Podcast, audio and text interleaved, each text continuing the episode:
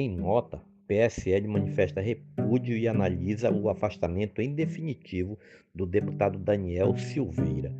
A executiva nacional do PSL divulgou uma nota manifestando repúdio aos ataques feitos pelo deputado Daniel Silveira, do PSL do Rio de Janeiro, a ministros do STF.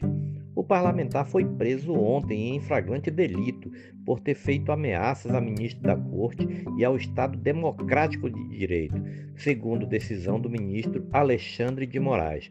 Silveira divulgou um vídeo com ataques a ministro da Corte, em especial a Edson Fachin, Gilmar Mendes e ao próprio Moraes. Ele foi preso em Petrópolis, cidade da região serrana do Rio de Janeiro, pela Polícia Federal partido informou estar tomando todas as medidas judiciais cabíveis para afastar em definitivo o parlamentar dos quadros da legenda. A nota é assinada pelo deputado Luciano Bivar, presidente nacional do PSL.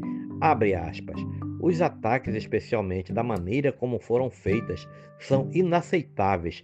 Esta atitude não pode jamais será confundida com liberdade de expressão, uma conquista tão duramente obtida pelos brasileiros e que deve estar no cerne de todo o debate nacional. Fecha aspas, diz um trecho do comunicado. O Supremo é o guardião da Constituição Federal e, como tal, um dos pilares do Estado Democrático de Direito. O PSL jamais abrirá mão de defender este alicerce institucional que integra, ao lado do Legislativo e do Executivo, a triade de poderes que assegura e a existência da República, acrescentou. O deputado diz que prisão é motivo de orgulho. Nas redes sociais, Silveira confirmou que a Polícia Federal foi à sua casa, em Petrópolis. Abre aspas. Aos esquerdistas que estão comemorando, relaxem, têm imunidade material. Só vou dormir fora de casa e provar para o Brasil quem são os ministros dessa Suprema Corte. Ser preso sobre essas circunstâncias é motivo de orgulho para mim, publicou em um perfil nas redes sociais. Ele é investigado no inquérito que mira o financiamento e organização de atos antidemocráticos em Brasília. Em junho, o parlamentar foi alvo de busca e apreensão pela Polícia Federal e teve o sigilo fiscal quebrado por decisão de Alexandre de Moraes.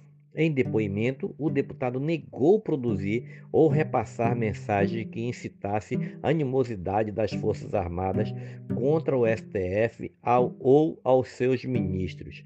O plenário do STF julgará na tarde de hoje se mantém a decisão de Moraes de mandar prender o deputado. A sessão está marcada para as 14 horas desta quarta-feira. Moraes também determinou que o YouTube bloqueie a disponibilização do vídeo na plataforma sob pena de multa diária de 100 mil reais em caso de descumprimento.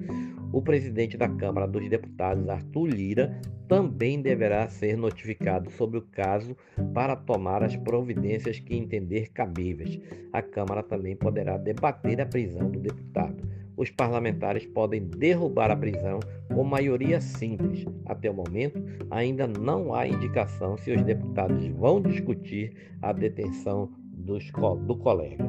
Este é mais um podcast do site newsrondônia.com.